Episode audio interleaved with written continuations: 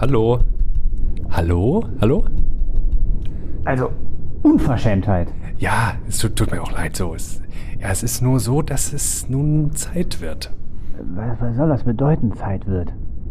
Lassen Sie mich gefälligst in Ruhe schlafen. Ja, es tut mir wirklich leid. Ich kann Ihre Situation auch gut verstehen. Natürlich wollen Sie nicht einfach geboren werden. Sie haben es behaglich und warm, Sie werden versorgt, ohne dass Sie einen einzigen Handschlag dafür tun müssen.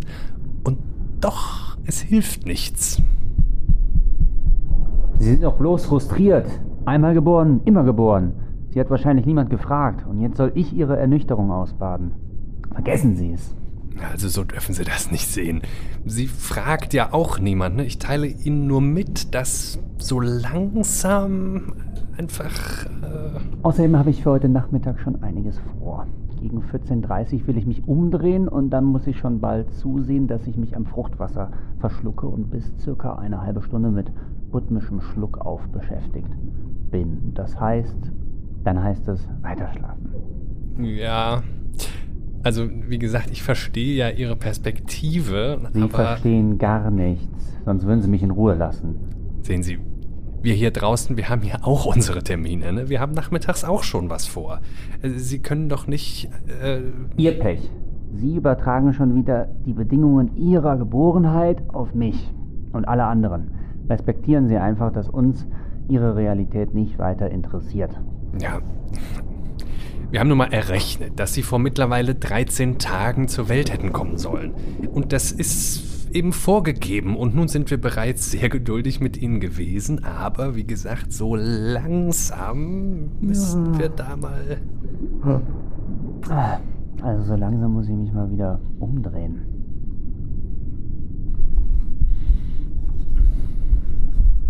Und? Geht's denn noch? Oder? Ah.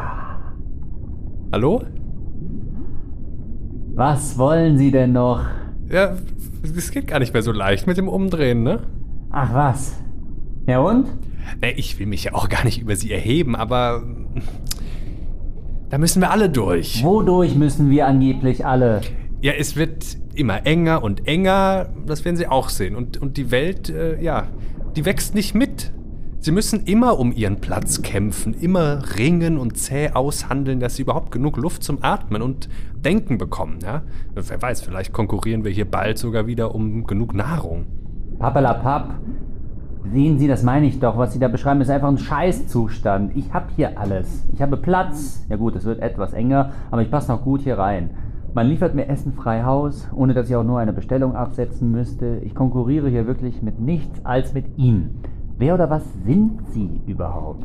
Ich bin äh, Geburtshelfer. Ja? Also ja. Sie, Sie, können auch an mich denken als Zukunft, ja? auch Ihre Zukunft. Also ich personifiziere eigentlich den Absolutismus der Wirklichkeit, die exigente Nötigung durch die Realität oder das Realitätsprinzip von mir aus, wie auch immer Sie es nennen wollen. Sie kommen leider nicht um mich herum. Leider. Ja, das bin ich ja bereit zuzugestehen. Ich funktioniere anders, mein Lieber. Lust.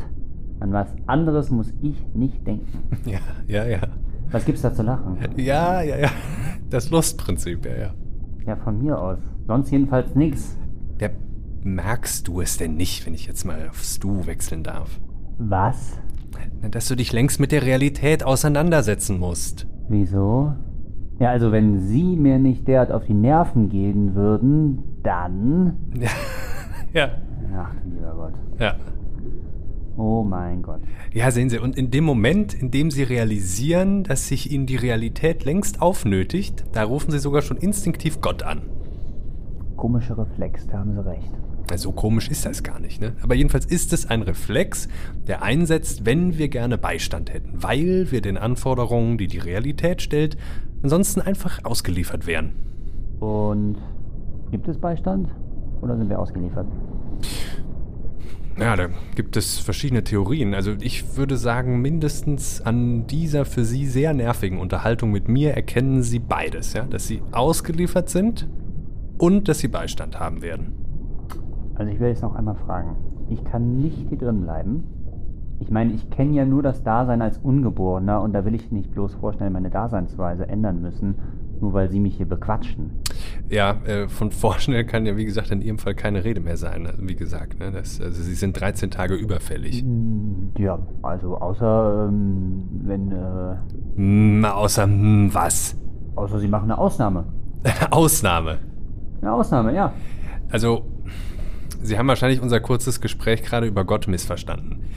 Gott könnte natürlich eine Ausnahme machen. Ne? Ich habe mich da auch nicht weiter ausgeführt, es tut mir leid.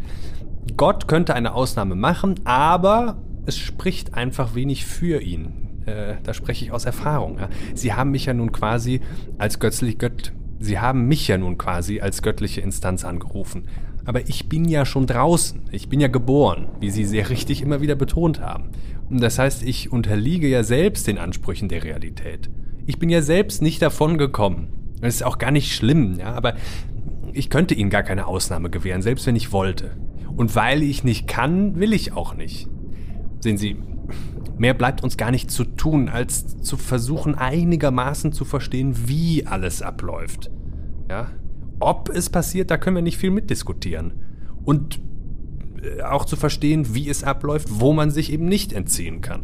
Und mit der Geburt ist es genau so eine Sache. Also sie ist sicherlich eine Anforderung von der Sorte, der sie sich nicht entziehen können. Ja, aber warum denn nicht? Ich, ich könnte doch einfach hier drin bleiben, bis ich zu groß bin, um herauszukommen. Ja, und dann? Das geht doch für niemanden gut aus. Wenn sie irgendwann nicht mehr rauskommen können, dann müssen wir sie rausholen. Warum? Weil sie ja trotzdem weiter wachsen. Warum? Ja, weil das eben einfach so ist, Himmel, Herrgott. Aha, jetzt sind Sie bei Gott gelandet. Das ging aber schnell. Ja, ich kann es doch nicht anders sagen. Ja. Ich will es Ihnen ja eigentlich auch nur schon beibringen. Ich bin ja Helfer, verstehen Sie? Geburtshelfer. Im Grunde weiß ich nicht mehr als Sie. Ich habe auch im Grunde keine anderen Sehnsüchte als Sie. Aber ich kann Ihnen nur sagen, was ich schon durchlaufen habe und das ist da teilweise, und da sprechen wir wirklich nur über Fundamentales, keinen Ausweg gibt. Keine Alternative. Leben oder Tod, wenn Sie es so ganz nackt wollen. Diese Wahl stellt sich auch Ihnen von nun an fortwährend. Also das ist doch keine Wahl. Wer will denn sterben? So, das ist Ihr guter Instinkt. Und dafür, dass man lebt, muss man dann leider einiges in Kauf nehmen. ne? Man setzt sich permanent der Ernüchterung aus, muss ständig schmerzhafte und tiefgreifende Ablösungen durchleben. Und Sie stehen gerade kurz vor der ersten großen Ablösung. Sie werden geboren. Um Himmels Willen. Und wie ist es dann so? Ja, wie gesagt, also die fundamentalen Unausweichlichkeiten sind wirklich nur einige wenige fundamentale, maßgebliche natürlich, ja. Aber wenn man das übersteht, dann hat man auch einigen Spielraum. Was dann so noch? Naja, ich weiß nicht, sie, sie können Fußball spielen oder, oder eben Tennis oder weiß auch nicht, wie ich Ihnen die Welt hier draußen schmackhaft machen kann, aber Sie, sie könnten zum Beispiel auch Antinatalist werden. Ne? Das ist eine Freiheit, die Sie durchaus haben. Antinatalist? Ja, ja. Sehen Sie, also Ihre Freiheit reicht relativ weit. Ne? Sie haben durchaus die Freiheit zu absurdem Verhalten. Also das ist ja wohl lachhaft. So inkonsequent könnte ich mich gar nicht positionieren. Wenn ich doch jetzt schon merke, und ich merke es, dass meine Position als ungeborener Antinatalist nicht haltbar ist, dann lasse ich sie fallen, die Position. Und werde doch dann nicht geborener Antinatalist. Das ist so lächerlich. Ja, ja, ja, ich sehe, was Sie meinen. Also das ist in meinen Augen eine gesunde Einstellung. Lebendiger, geborener Antinatalist. Also, Ja, ja. Äh, da stimmt gar nichts. Also, suizidaler Antinatalist, okay, da könnte ich noch ein Auge zudrücken. Aber also, das Ja, ist gut, so, ja. Also, also, was ist denn jetzt los? Ja, ah, jetzt, ja, jetzt geht's los. Was? Jetzt Was passiert geht's. Alter? gleich los, sehr schön. Oh, ah, ah, Gleich sehen wir ah. uns. Gleich sehen wir uns. Hallo, lieber Bruno. Grüß dich, Jakob. Hallo, ja, her- Guck herzlich mal, die Sonne willkommen. kommt raus. Ja, und du drehst dich vom Mikrofon weg. Ja, toll, ne? Gut, die Sonne ist hinter uns in dem Fall, das ist so, ja, hinter dir. An diesem regnerischen Tag. Oder wir kommen in die Sonne rein, weil wir geboren sind. Okay. Okay, ja. Deep Talk. Sind jedenfalls beide geboren. Ja. Ähm, was hältst du von der Position Antinatalismus? Also genau besagt das ja die Überzeugung, dass es besser ist, keine Kinder zu gebären. Ne? Man ist, besagt jetzt nicht unbedingt, dass man selber lieber nicht geboren worden wäre. Ja, es ist natürlich so ein bisschen die parodistische Variante der Weisheit des Seelen, die ja der frühe Nietzsche äh, doch als, sozusagen als ein kulturelles Modewort in seiner wagnerianischen Hochphase sehr gerne zitiert hat. Äh, also die Weisheit des Seelen, das weißt du, Mhm. äh, was der Mensch eigentlich am meisten will, ist nicht geboren werden und was er als zweites will, ist sterben. Ja. Ja, das hätten wir natürlich, da hätten wir eigentlich ein sehr geistreicher Einstieg, Bruno. Ja. Sehr schön. Okay, dann, ja. Ähm, genau. Ich dachte aber auch, dass dir die äh, Verbindung auch bewusst sei, aber Ja, die Stelle kenne ich natürlich. Ne? die kennst du, ne? Aber ich meine, wir finden ja, ob das jetzt der Antinatalismus ist oder sonst was. Also bestimmt würden wir auch den Ursprungsaphorismus für den Natalismus bei Nietzsche finden können. Ja, natürlich auch noch vorgeprägt bei Schopenhauer. Schopenhauer hat ja auch gesagt, dass das Dasein etwas wäre, was besser nicht wäre. Ja, und der, äh, der Nietzscheanische Twist jetzt hier im Hörspiel am Anfang war natürlich auch eher der, dass man dann in dem Moment, wo etwas unausweichlich wird, sich dadurch kräftige Bejahung auch mit anfreunden muss. Ne? Ja, genau. Also mich hat natürlich auch noch ähm, das erinnert an den, den etymologischen Sinn von Notwendigkeit, äh, der da im Grunde Funken schlägt in der Situation, denn die Not wendet, ja. Voller. Und äh, sie wendet uns dann auch in dem Fall aus dem Bauch der Mutter. Ja, und auch dafür muss man sich wenden. Ist erstaunlich, Muss was das wenden, Baby da mitmacht. vorne, ne? mithilft. Ja, der Kopf muss ähm, äh, eigentlich nicht. Also das sind die, der Kopf muss nach unten, das ist richtig. Ja. Aber es gibt dann die Sternengucker-Position, das ist eigentlich Ah. falsch rum. Das heißt also, wenn der Kopf äh, nach unten ist und dann aber jetzt bei gedachter Rückenlage der Frau, was man eigentlich auch so nicht mehr äh, macht, dann würde das Kind nach oben in die Sterne gucken und eigentlich guckt es aber Richtung Po, also genau hinten rum. Ah. Und während es sich durchs Becken durchschiebt, dreht es sich auch nochmal auf die Seite und dann auch erst wieder zurück. Mhm. Das ist ganz erstaunlich. Es wendet dann auch, wenn, es, wenn, der, wenn der Kopf durch ist, streckt es sich einmal so raus und schiebt sich quasi mit dem Hinterkopf und dem Nacken so noch Ah, ein ja. Stück mit und so. Okay. Das ist eigentlich schon sozusagen der erste Besuch im Fitnessstudio. Ja, absolut. absolut, ja. Und keine Ablösung wird jemals wieder so wörtlich und radikal sein, ne, wie diese. Mhm. Nun, wir sind schon seit einiger Zeit geboren und müssen uns herumschlagen mit den Aufgaben, die äh, an Geborene gestellt werden. Das sind eine ganze Menge. Eins davon nennt sich, eine davon nennt sich Studium. Ah ja. Und ähm, diesen Weg haben wir jetzt schon länger beschritten und befinden uns eigentlich an seinem Ende, kann man sagen. Ja. Vorerst. Und Mitten dann, in der Ablösung. mitten in der Ablösung. Und dann stellt sich natürlich immer die Frage, äh, welche Art von Endlichkeit ist das denn überhaupt? Also, Ja. wie endlich ist ein Eine notwendige Endlichkeit. So. Ja. Also Ja. es ist eine nötige, Studium? Eine, eine nötigende.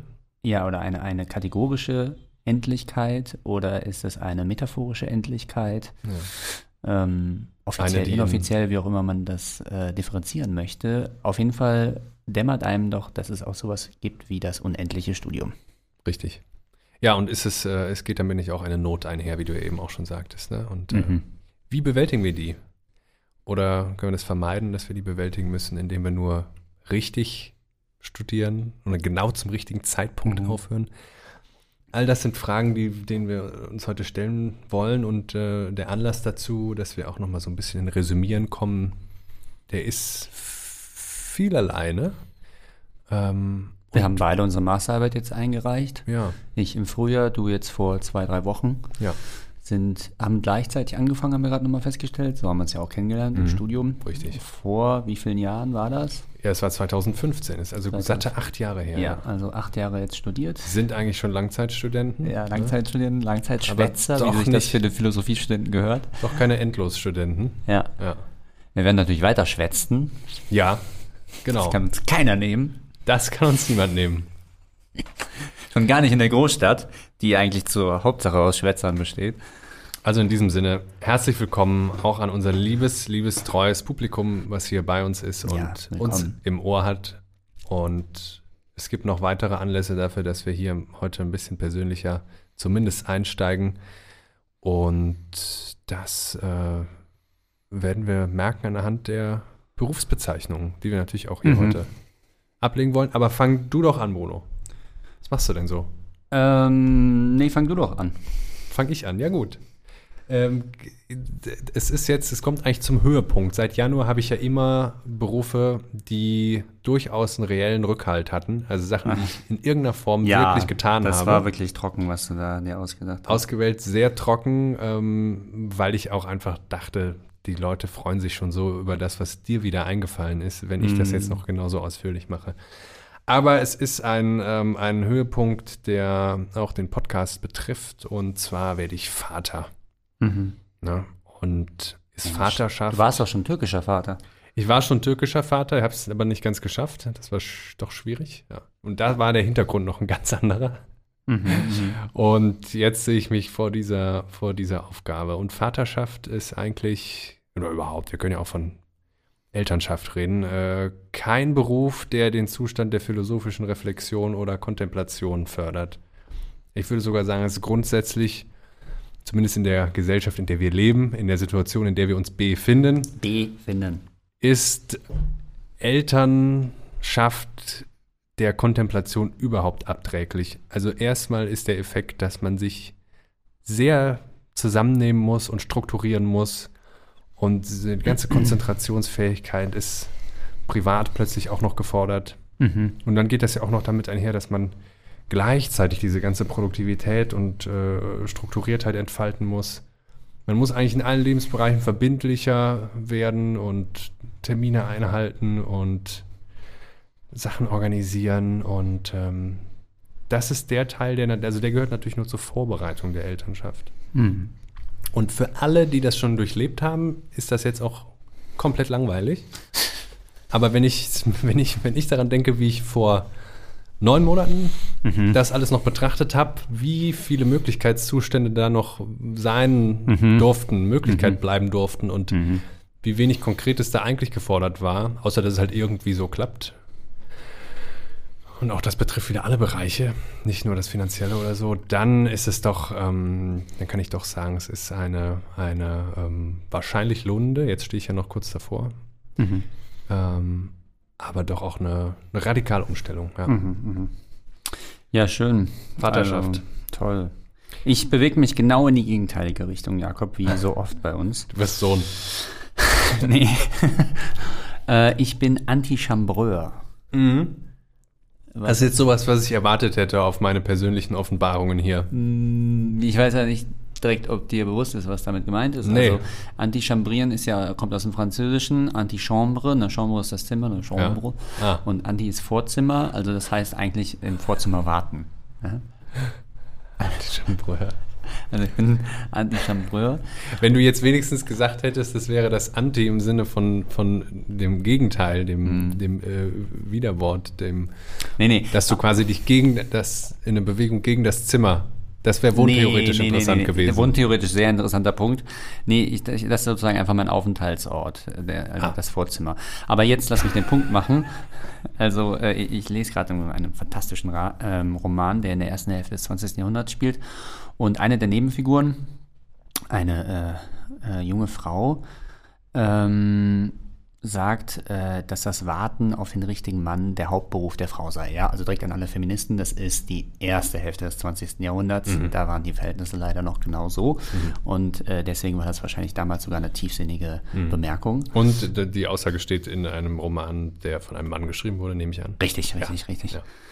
Und äh, dann sagt sie, und solange man sich in diesem Anti- Anti-Chambre des Lebens aufhalte, ähm, fügt der Erzähler hinzu, gibt es ein Schweben zwischen den Kategorien. Also alles steht noch offen, das Leben ist mehr Möglichkeit als Wirklichkeit, also genau umgekehrt wie bei dir. Ähm, aber ich habe den Beruf jetzt nicht nur aus feministischer Neigung erwählt, sondern auch, weil mir das Warten auf das Leben selbst zu einer wesentlichen Lebenserfahrung geworden ist. Ja, also auch aus Verzweiflung.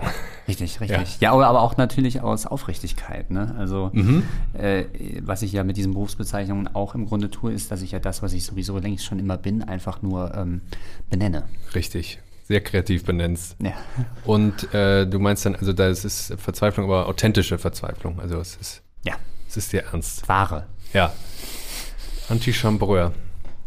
Ähm, ich wünsche dir viel Glück, dass du dann auch bald äh, eine Wohnung hast, wo du ein Vorzimmer hast. Das dass du dann, weil das wäre ja blöd, wenn das privat gar nicht ausleben Es sei denn, du willst beruflich und privates weiter strikt trennen, was ich dir auch wünsche, dass das gelingt. Ja, und auch wenn ich in der Öffentlichkeit bin, muss man ja irgendwie mir das dann auch aus Toleranzgründen einfach auch zugestehen, dass mhm. ich da immer mein Vorzimmer und Wartezimmer bekomme. Ja. Wie machst du das, wenn du essen gehst zum Beispiel? Ja, schwierig, schwierig. Ne? Ja. Also ich meine, es wird ja schon viel auf Minderheiten heute geachtet, aber da Aber da schlägt ja doch noch ein bisschen Unverständnis entgegen. Ja. Okay.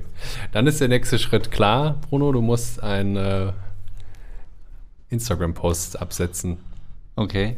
Oder mindestens eine, eine Taz-Kolumne oder so. Mhm. An alle, an alle Anti-Chambreure. Ja. Ähm, machen wir noch weiter ein bisschen Ankündigungen, was jetzt so ansteht in der nächsten Zeit. Ja, gerne. Also tatsächlich ist es so, dass das kriege ich auch kaum über die Lippen, dass wir jetzt hier im Oktober uns wahrscheinlich vorerst das letzte Mal live melden. Ja, das wir haben uns traurig, ja. äh, dafür zusammengefunden, sitzen auch heute nochmal beieinander. Des Studiums koinzidiert mit äh, dem, nicht dem Ende unserem Podcast, aber vielleicht einer Pause, ja? Ja, es ist, es ist erstmal eine Pause. Es ist äh, eine Pause, die gut überbrückt werden wird. Da braucht ihr euch gar keine Sorgen machen. Wir haben sechs Folgen, die bisher unausgespielt sind, die bisher unseren Abonnenten zur Verfügung standen und die werden uns das nachsehen, wenn jetzt mit einem knappen Jahr ja. ähm, Verzögerung diese Folgen der Öffentlichkeit zugänglich gemacht werden. Darunter spannende Themen ja, das ist das heiße, geheime Material von Lachen und Weinen. Ja, auch noch ein, Archiven. ein Gespräch. Ja, im Grunde ist das der Nachlass jetzt schon. Das ist das der Nachlass zu Lebzeiten. Das Ende des, das Ende des unendlichen Studiums bei uns ist äh, vorerst ja. der Tod, intellektuell. und damit wird posthum herausgegeben, ähm, während wir aber am Leben sind. Das ist der Trick. Ne? Mhm. Und zwar ein Gespräch mit Florian Arnold hatten wir noch über Werner Herzog, habe ich es gerade schon gesagt. Nee, hast du noch nicht gesagt. Ja, das wird kommen. Ähm, verschiedene Themen. Über den Fortschritt haben wir ein sehr gutes Gespräch. Ja, geführt. das fand ich auch gut. Dann haben wir einmal über Jaspers gesprochen. ah ja, stimmt. Was haben wir denn? Äh, haben wir über Freiheit gesprochen oder? Ähm, keine Ahnung. Ja, also wir werden es selber sehen dann ja, nochmal. Wir werden es nochmal hören. eigentlich auch. Und die Folgen werden erscheinen dann jetzt im, ab November wieder monatlich. Und dann wollen wir mal sehen, wie es so, wie uns die ganze Ablösung gelungen ist. Ob wir denn ja aus dem Studium äh, bei hoffentlich doch beibehaltener intellektueller Aktivität hm. in diese ganzen anderen Lebensbereiche des Beruflichen, der ja. Vaterschaft. Du ja, ich werde dann auch mal gucken, auch, wie äh, lange ich dann da in diesem Wartezimmer warten werde. Ne? Statt des Ehrendoktortitels kriegst du ja auch mindestens den Ehrenonkeltitel. Das ja auch eine neue Rolle haben. danke, ne? danke. Ja. Hast du schon gesagt, dass du Vater wirst? Ja. Ah, okay. Genau. Und Du kommst ja auch zurück nach Köln, auch das ist toll. Ja, ich Das ist im Grunde zurück. das Gegenteil von der Ablösung, ne? Du kriegst zurück in den Schoß eigentlich.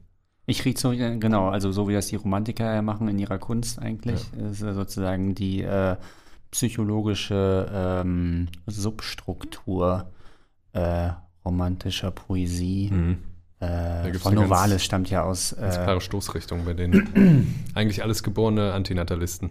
Absolute Antinatalisten, wirklich. Die wollen immer wieder zurück in den Mutterschoß, ähm, weil der Mutterschoß ist ja eben das, äh, diese warme, umspannende Sphäre. Sloterdijk hat ja auch über die Sphären und die Kugeln, äh, und sowas geschrieben, ja. dass wir menschliche Wesen uns eigentlich immer danach nach Geborgenheit se sehen. Und Geborgenheit heißt natürlich, dass man in einem äh, bestenfalls runden Kosmos sogar ja. aufgehoben ist so, ne? und umspannt ist und mhm. ähm, ja, auch anthropologisch muss man das nochmal fassen. Da habe ich auch viel drüber nachgedacht jetzt in letzter Zeit, dass diese erste Lebensumwelt des Kindes, ne, das, das ist ja der Witz, dieses, dieses Sprechen von auf der Welt sein und nicht auf der Welt sein, ist ja letztlich rein metaphorisch, weil auch der Embryo und erst recht der fortgeschrittene entwickelte Embryo, der ist ja schon genauso in der Welt. Ne? Er ist noch nicht in diesem Sinne außerhalb des Mutterleibes, aber mhm. auch da drin ist er natürlich schon. Mhm, mhm, mhm, Und in dieser ersten Lebensumwelt sind die Bedingungen erstmal so günstig, wie es ja nie wieder danach sein wird. Ne? Absolut. Ja. Also abseits von jeder Romantisierung ist das für mich völlig nachvollziehbar. Ich glaube, irgendwann wird es dann wirklich eng, aber man ist da in einer Umwelt, die einem alles automatisch gibt, was man braucht. Und man entwickelt sich dann auch wunderbar. Und das ist fast schon das Problem, dass man sich ständig weiterentwickelt. Das ist das Problem. Also das, der, das Wachstum. Äh, was man natürlich dagegen halten kann, äh, man ist nicht frei. Ne? Also das ist ja das Faszinierende, dass man mhm. sich dann, wenn man draußen ist, äh, frei bewegen kann und selbstständig bewegen kann. Ne? Ja, der Zwang, sich dann selbst zu helfen, der Umwelt irgendwas abzuringen. Äh, auch das setzt ja im Moment der Geburt ein, auch wenn erst auch mit ähm, im Vergleich Der erste jedenfalls eigene mit der. Sprache, mit, mit rudimentärer Kommunikation. Aber ähm, ja, was die Umweltbedingungen angeht, geht es äh, auch schon ohne ökologische Krise eigentlich nach, dem, nach der Geburt bergab und Ja, die Geburt ist ein Krisenzustand auf jeden Fall. Da wird erstmal alle beschrieben. damit, ja, ja. Absoluter Schock ja, für das Baby, was dann erstmal diese frische Luft durch die Lungen strömt. Wir kommen gleich kurz zu Freud, der uns auch hier bei, bei unserem ähm, bei unserem kleinen Abschied, will ich jetzt mal sagen, ähm, begleitet. Also aber ganz kurz, wiederkehrt. lass mich äh, das noch zu Ende bringen, ähm, weil du ja sagtest, ich kehre zurück nach Köln und äh, ich sei äh, Antinatalist. Ähm, in dem nachgelassenen äh, Roman, im Nachlass erschienenen Roman äh, Heinrich von Ofterding, also dem berühmtesten Roman von Novalis, also auch dem einzigen, glaube ich, ähm, gibt es diesen Satz, dass äh, wohin gehen wir? Immer nach Hause. Hm. Äh, und das heißt, dass wir, egal auf welchem Lebensweg wir uns befinden und wie weit wir gerade mal wieder weg sind, aus Sicht des Romantikers, und Ja. so war das der Romantiker überhaupt, Mhm. äh, gehen wir immer nach Hause. Ja, das ist natürlich totaler Blödsinn.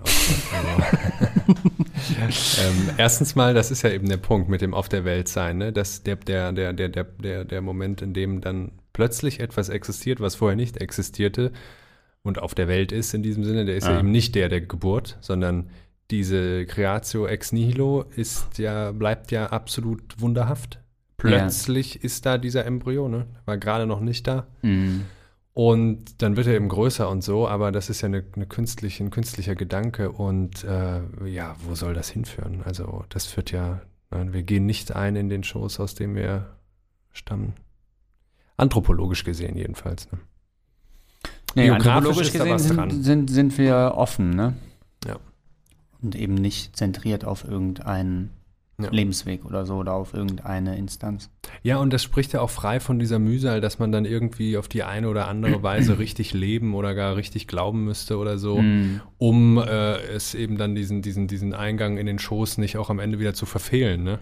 Richtig, also die Fragen nach der Lebenskunst sind ja sozusagen das Übel, was sich der Mensch als gut aneignet, damit er eigentlich genau den Instinktmangel ähm, ausgleichen kann, der ihn von den Tieren unterscheidet, dem aber zugleich auch die Freiheit zuspielt, die ihn wiederum von den Tieren unterscheidet. Ja? Ja. Also das ist ja sozusagen eine Kompensationsleistung, die Moral. Ständige Kompensationsleistung. Ja.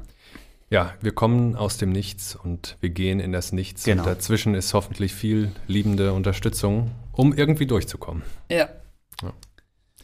Ja, ich weiß nicht, warst du jetzt fertig mit dem, womit du noch fertig werden wolltest? Damit war ich fertig. Ich wollte dir noch erzählen, ich bin ja gestern angereist und ich habe vielleicht äh, da ein Vielleicht. Rätsel, ganz vielleicht, äh, ein Rätsel äh, gelöst, an dem die Quantentheorie laboriert seit Jahrzehnten.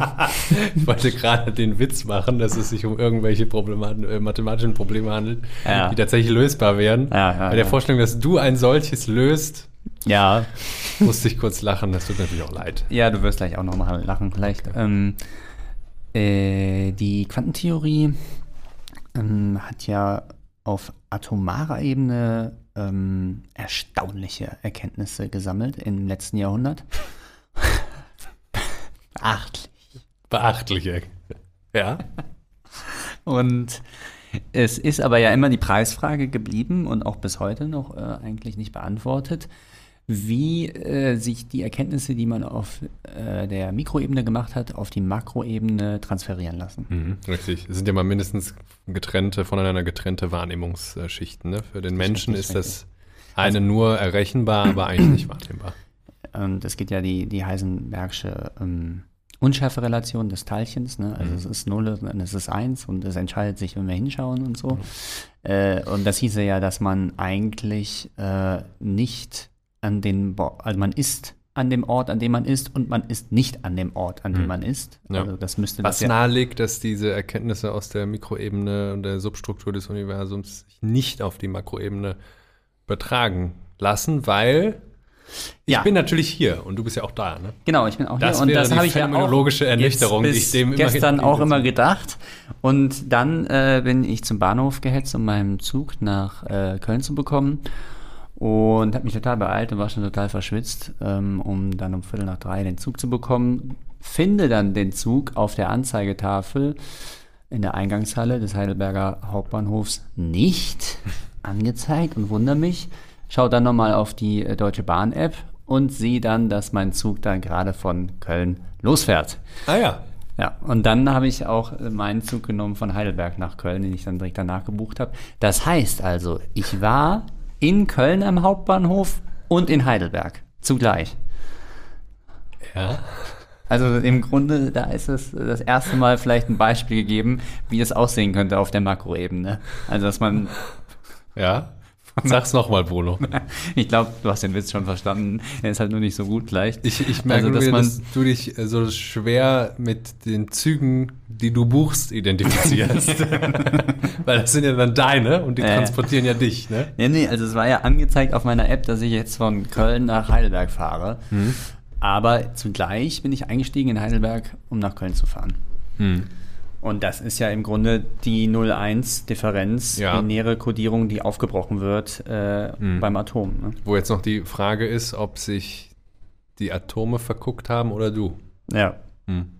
genau. Du bist, hast es trotzdem geschafft, jedenfalls. Ich bin Du angekommen. bist nicht dann durch, äh, also ich bin jetzt in Heidelberg und in Köln. bist nicht durch den Doppelspalt und ähm, in Heidelberg und in Köln rausgekommen. gestoßen Ne? Doppelspalt. Ja. Das würde, das würde dir noch passieren, ja. Dass du dir da bei die Birne rennst. Ah, nee, ich, will- ich gehe doch rechts durch. Dong. Ja, Alles klar.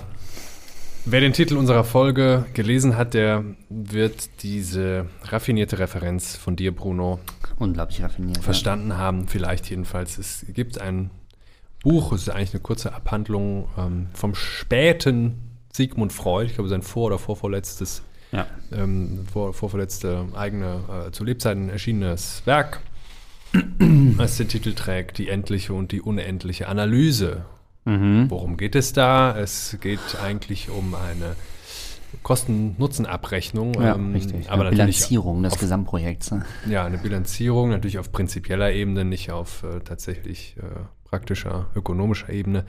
Ähm, denn die eine Frage, die sich die Psychoanalyse als therapeutische Praxis ja immer schon mitstellen musste, weil sie eben beides zugleich ist, ne? die Praxis, äh, die nach Heilung strebt und die Wissenschaft, die einfach Forschungserkenntnisse mehren will. Ähm, ja, wie, wie geht das mit der Heilung? Wann ist man geheilt? Ist eine Frage. Und Mhm. ähm, die Analyse selber ist ja ein Prozess, der dann meistens, in den meisten Fällen ist das jedenfalls erwünscht, auch zu Ende gehen soll. Das wünschen sich beide.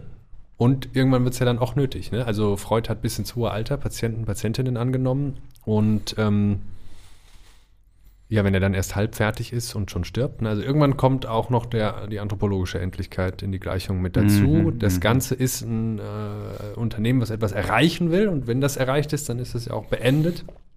Aber das klingt ja nach einer unglaublich pessimistischen Aussicht. Also ist Heilung sozusagen etwas, was gar nicht auf einem, äh, auf die Spanne eines Lebens äh, gesetzt werden kann? Tja. Oder angesetzt werden darf für die Spanne eines Lebens? Das ist jetzt die Frage und die könnten wir beantworten, wenn wir uns jetzt hier ausschließlich Freud widmen würden. Aber ich ähm, möchte einfach nur mal für unsere Zwecke die Reflexion über das endliche und das unendliche Studium, was wir dann auch gerne aufs Leben beziehen können, aus der Eröffnung von Freuds Schrift kurz vortragen. Erfahrung hat uns gelehrt, dass psychoanalytische Therapie die Befreiung eines Menschen von seinen neurotischen Symptomen, Hemmungen und Charakterabnormalitäten ist eine langwierige Arbeit. Daher sind von allem Anfang an Versuche unternommen worden, um die Dauer der Analysen zu verkürzen. Solche Bemühungen bedurften keiner Rechtfertigung, sie konnten sich auf die verständigsten und zweckmäßigsten Beweggründe berufen. Aber es wirkte in ihnen wahrscheinlich auch noch ein Rest jener ungeduldigen Geringschätzung, mit der eine frühere Periode der Medizin die Neurosen betrachtet hatte.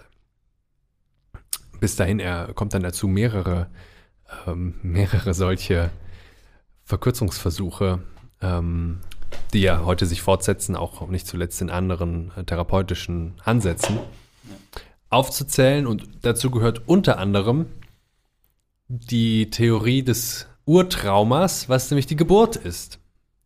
Das heißt, es gab einen Versuch eines der Psychoanalyse zumindest nahestehenden äh,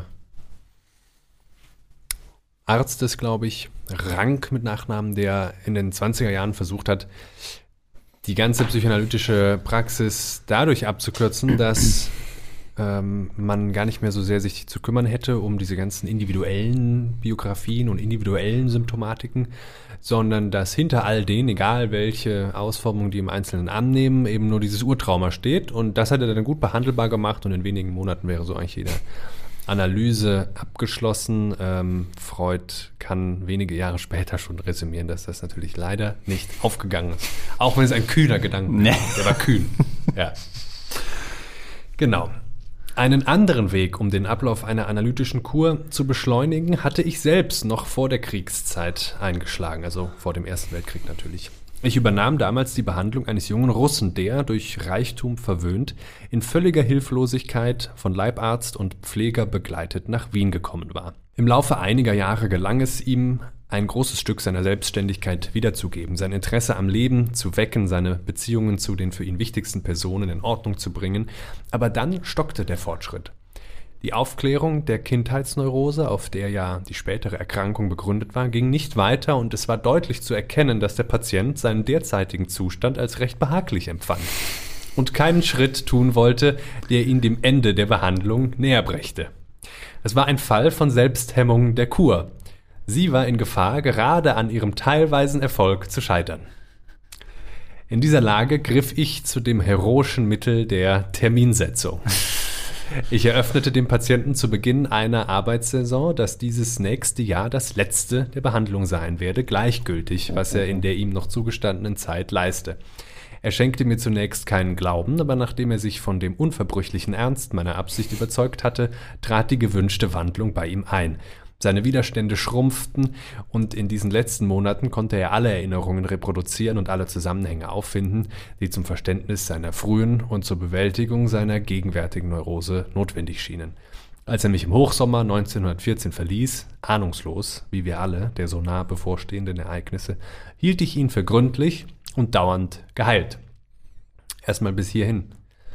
Ähm, die Ironie, dass äh, eine Selbsthemmung der Kur eintreten kann, ähm, ist natürlich nicht klein, wenn auch in der Sache begründet. Und äh, wenn Freud sagt, die Kur war in der Gefahr, gerade an ihrem teilweisen Erfolg zu scheitern, äh, wollen wir das direkt erstmal aufs Studium beziehen. Ähm, denn Ja. hier eröffnet sich ja die Perspektive, äh, dass die, die titelgebende endlose Analyse so zu äh, unendliche Analyse so zu verstehen, dass man sich durch die ähm, behaglichen Umstände, in denen man sich dann wiederfindet, wenn man plötzlich geholfen kriegt, wenn man sozusagen äh, im Falle der Therapie jetzt einen festen Ort hat und äh, Unterstützung hat und ähm, offenes Ohr findet, sich selbst anders erfährt als vorher und so weiter.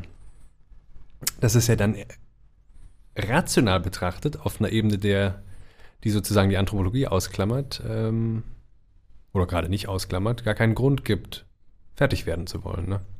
Ja, da würde ich aber doch differenzieren, weil ich glaube, das ist doch einfach äh, eine gestoppte Unendlichkeit, also ein vorgezogenes Ende der Therapie, ein pragmatisch aus dem pragmatischen Interesse entsprungenes künstliches Ende und Ja. eben nicht eine Unendlichkeit, weil eine Unendlichkeit, ähm, die würde ja sich dadurch irgendwie charakterisieren, dass es einfach immer weitergeht. Aber Ja. er tritt ja eben dann auf der Stelle Ja. und dieses auf der Stelle, äh, Stelle treten ist ja im besten Fall dann mit Hegel eine schlechte Unendlichkeit, ja. Ja, ist ein, ein vorläufiges, äh, ein simuliertes Ende. Ja, genau, ein simuliertes Ende, ja. Ähm, und genau, wahrscheinlich deiner Argumentation folgend verfährt Freud dann dialektisch richtig, indem er sagt, naja, dann muss ich eben als Agent der Endlichkeit eintreten und führe das Ende künstlicherweise in die Behandlung als Horizont ein, wodurch sich dann wieder der Fortschritt einstellt. Ja, das ist interessant. Das ist tatsächlich ein dialektischer Zusammenhang dann, ja. Ja. Ich lese mal kurz fertig zu Ende. Freud war zuletzt ja sehr optimistisch. Mhm. dass der Patient gründlich und dauernd geheilt war. In einem Zusatz zur Krankengeschichte 1923 habe ich schon berichtet, dass dies nicht zutraf. Ich fand die Heilungsgeschichte dieses Patienten nicht viel weniger interessant als seine Krankengeschichte. Ich habe die Terminsetzung später auch in anderen Fällen angewendet und auch die Erfahrungen anderer Analytiker zur Kenntnis genommen. Das Urteil über den Wert dieser erpresserischen Maßregel kann nicht zweifelhaft sein. Sie ist wirksam, vorausgesetzt, dass man die richtige Zeit für sie trifft. Aber sie kann keine Garantie für die vollständige Erledigung der Aufgabe geben. Man kann im Gegenteil sicher sein, dass während ein Teil des Materials unter dem Zwang der Drohung, also Endlichkeit, ja, die Nötigung durch die Wirklichkeit, zugänglich wird, ein anderer Teil zurückgehalten bleibt und damit gleichsam verschüttet wird, der therapeutischen Bemühung verloren geht. Man darf ja den Termin nicht erstrecken, nachdem er einmal festgesetzt worden ist, sonst hat er für die weitere Folge jeden Glauben eingebüßt. Die Fortsetzung der Kur bei einem anderen Analytiker wäre der nächste Ausweg, also ein neues Studium mhm. anfangen zum Beispiel, mhm, neues mhm. Fach aussuchen. Man weiß freilich, dass ein solcher Wechsel neuen Verlust an Zeit und Verzicht auf den Ertrag aufgewendeter Arbeit bedeutet. Mhm. Auch lässt sich nicht allgemeingültig angeben, wann, der, wann die richtige Zeit für die Einsetzung dieses gewaltsamen technischen Mittels gekommen ist. Es bleibt dem Takt überlassen. Ein Missgriff ist nicht mehr gut zu machen. Das Sprichwort, dass der Löwe nur einmal springt, muss Recht behalten. So, und das wäre jetzt mein Einstieg. Also geht es im Studium nicht auch ganz ähnlich zu, weil zwei Dinge konkurrieren, die äh, Freud auch einführt, äh, nämlich die Wahrheitsliebe, das heißt ja auch die Betonung, äh, die Stärkung des Ichs, ja, durch, durch Betonung des Realitätsprinzips gegenüber den unbewussten Ansprüchen unter anderem des Lustprinzips. Die Wahrheitsliebe ist im Studium auch ein wichtiger Faktor und gleichzeitig geht es ja aber nicht nur um Wissen, sondern natürlich maßgeblich um persönliche Reife. Wenn sich das nicht ganz separieren lässt, dann ist das mit, den, mit, den, mit, dem, mit dem Fortschritt sowieso selbst eine dialektische Sache. Aber inwiefern steht das in Konflikt, diese beiden Motive? Naja, wenn ich studiere, dann denke ich ja, es geht ja um Bildung und um Wissensaneignung. Ne? Und ja. ähm, so, jetzt wissen wir, dass bei Humboldt natürlich mit Bildung auch eine persönliche Reife gemeint ist, mhm. ja? also die mhm. umfassende Bildung. Ähm, gerade mit dem fortgeschrittenen Studium merkt man ja einerseits, dass man sich in gewisser Weise was erarbeitet hat und das ist dann meistens erstmal auch Wissen. Und ähm, dann gibt es schon ja auch so eine Neigung zwischendurch, wie in einer gut laufenden therapeutischen Beziehung, sich darin mal so ein bisschen einzurichten und sich darauf auszuruhen. Es mhm. ist ja eigentlich relativ behaglich. Man weiß nicht mehr nichts. Und dann ist aber wieder die andere Tendenz, dass ah, einem das natürlich nicht reicht. Und willst, ja. in dem Maße, in dem man weiter studiert, kriegt man ja die Einsicht, dass es äh, quantitativ vielleicht so ist, dass man nie ausgelernt hat. Es gibt immer noch mehr Stoff, immer noch neue Bücher, immer noch andere Fächer, die man studieren ja. könnte und so weiter. Ja.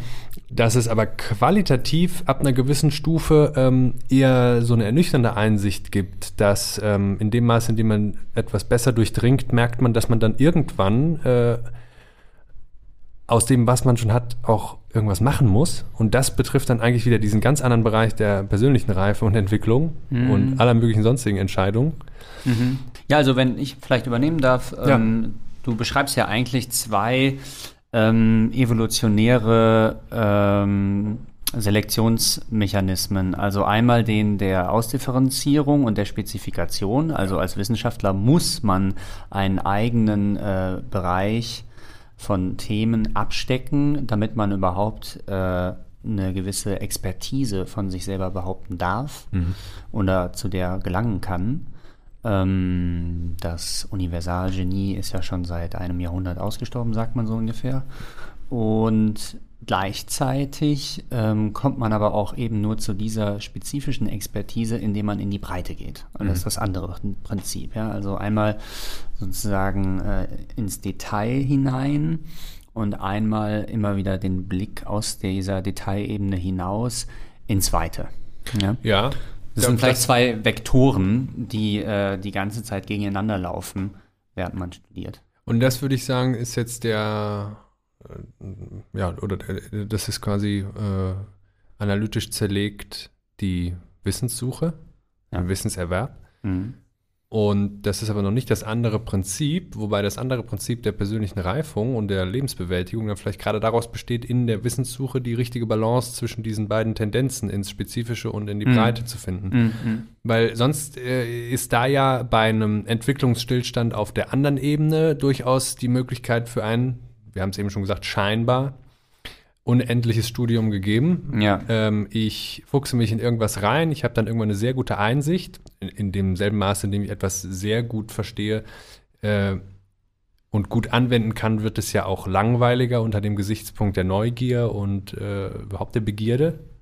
Das Lustprinzip wirkt ja auch in Erkenntnisdingen mit und mhm. dann merke ich, gut, das kenne ich jetzt. Es mhm. wirkt ja jetzt sehr verlockend, was ja. ähm, da der Blumenberg auch geschrieben hat. Oder äh, ne? ja, ja, und wenn ich das immer so weitermache, dann komme ich ja gar nicht mehr, komme ich ja gar nicht mehr auf die andere Ebene.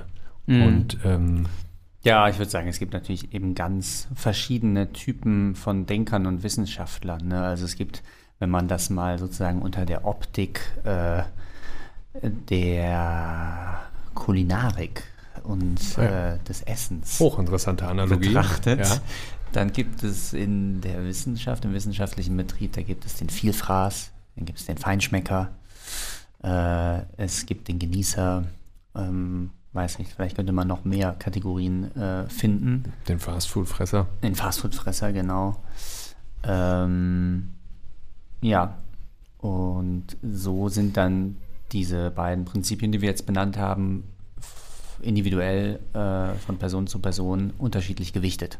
Und die verlangen ja nach einem vermittelnden dritten Prinzip eigentlich. Ne? Aha, mhm. das wäre ja die klassische Figur. Wir sind ja, ja hier immer noch ein Philosophie-Podcast. Ja.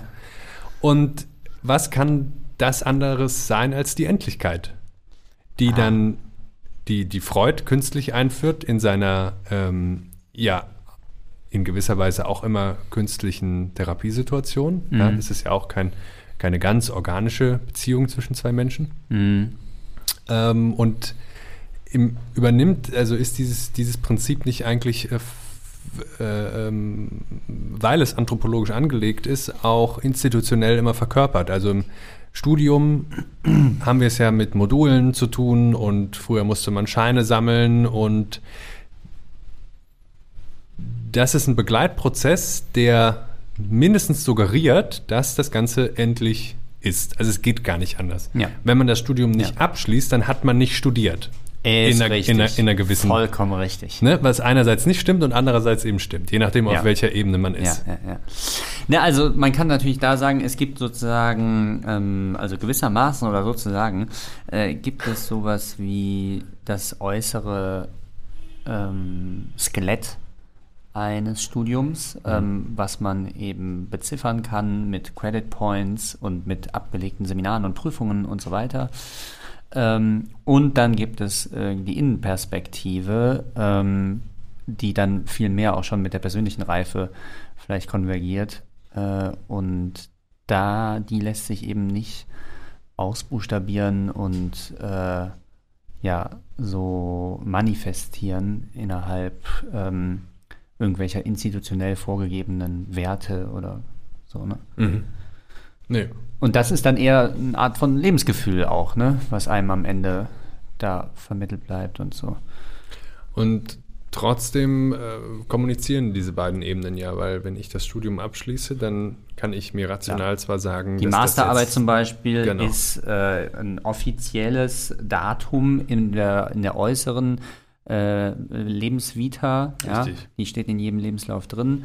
Und gleichzeitig hat sie aber auch eine innere Bedeutung. Ne? Genau, und sie hat, sie hat dann eben doch auch eine Funktion oder sie funktioniert insofern, als dass sie eben äh, bestimmte Schritte nötig macht oder ich würde jetzt mal sagen, mindestens nicht nur rein formell ist, sondern dann eben auch die andere Ebene kommuniziert ähm, und sie kommuniziert, du bist jetzt fertig, du musst jetzt was anderes machen.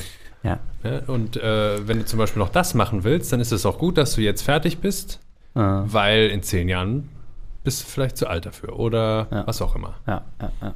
Ja klar, die Zeit ist eigentlich die ganze Zeit schon immer bemessen und sie ist immer knapp. Das ist ja so ein Radikal ja, der die, menschlichen die, ja. äh, Verfassung oder menschlichen Verfasstheit. Noch mehr als die Zeit selber ist es natürlich die menschliche Zeitknappheit, also ja. diese, dieses, dieses Dasein, dieses befristete Dasein, was auch einen Relativismus erzwingt.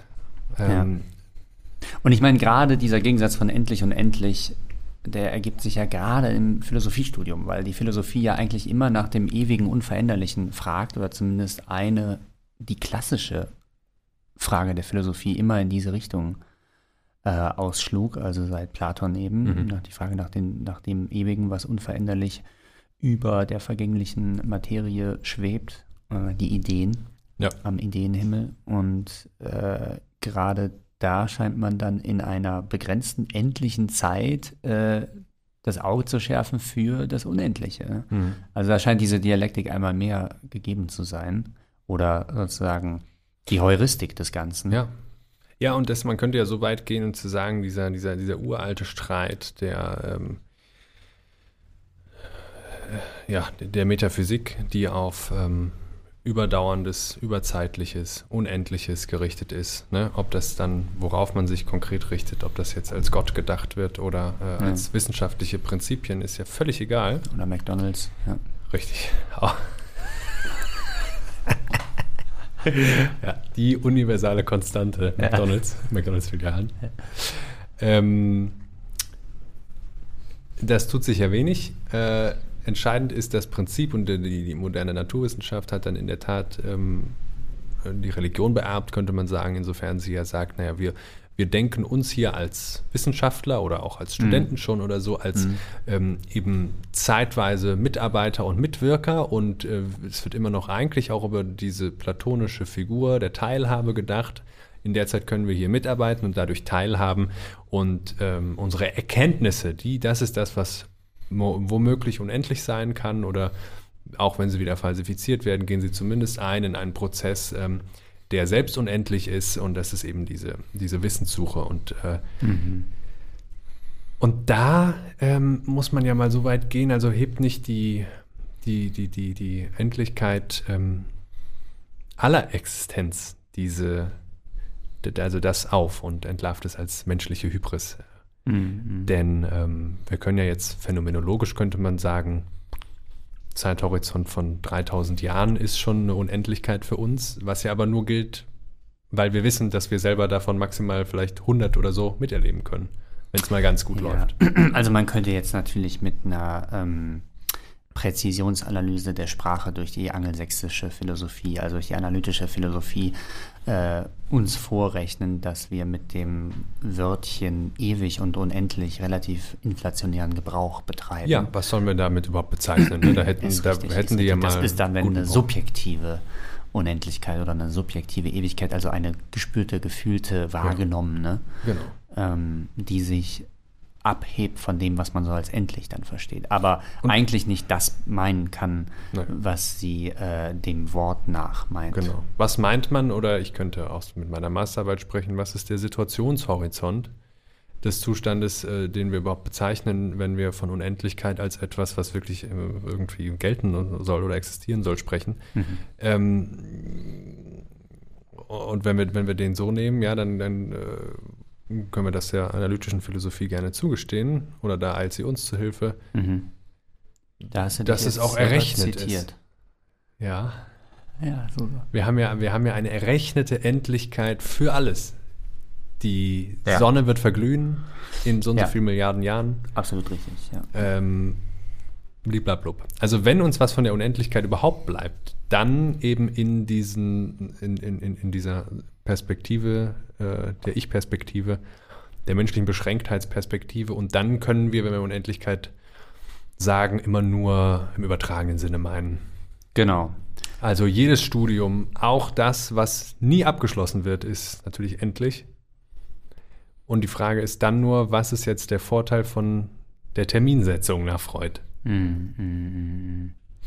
Ja, aber ich finde, die analytische Philosophie ist ja eine Weltmeisterin, sozusagen diese allzu starken äh, und mächtigen ähm, metaphysischen Begriffe so weit abzuschleifen und äh, zu stutzen, Dass sie völlig unbrauchbar werden. ja, dass sie auch vollkommen ähm, impotent werden und, und äh, machtlos und ohnmächtig und, und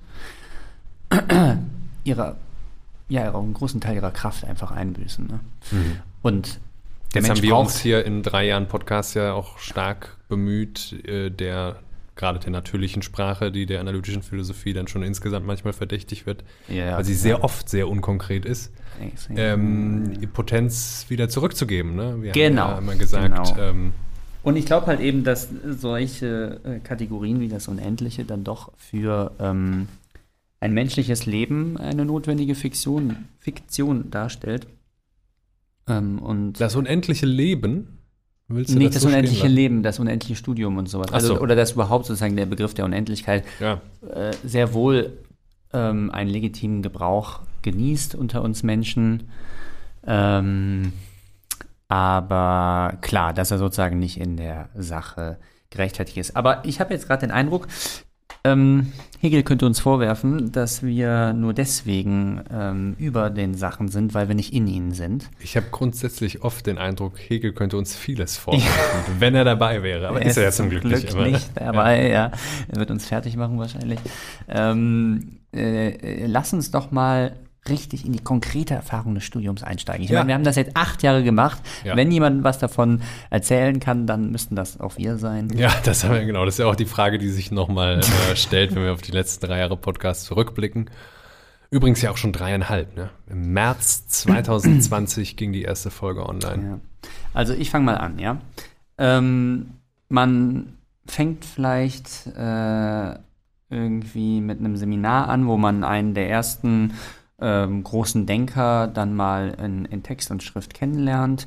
Und dann ähm, ist man dann irgendwann am Ende des Semesters, hat vielleicht jetzt längst nicht alles verstanden, was man da im Seminar so besprochen hat.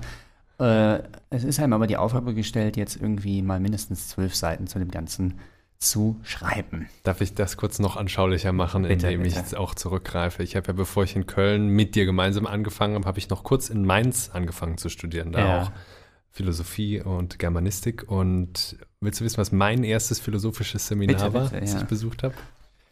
Es war ein Seminar, was die Werke zweier Kirchenväter verglichen hat, nämlich Augustinus und Thomas von Aquin. De Magistro von Augustinus und De Magistro, gleichnamige Schrift von äh, Thomas von Aquin. Naja. Und frage mich mal, was ich dir heute dazu noch alles erzählen kann. Ja, da auf den Punkt kommen wir auch später. also oft geht es ja auch darum, ähm, einfach nur irgendwie reinzukommen, auch wenn man den ganz Ja. falschen Eingang wählt, dann Ja. ist man danach drin und äh, muss sich dann eben nochmal neu orientieren. Ne? Richtig, richtig, richtig. Aber du wolltest, glaube ich, darauf hinaus, was für eine Erfahrung man dadurch trotzdem macht, natürlich. Ne?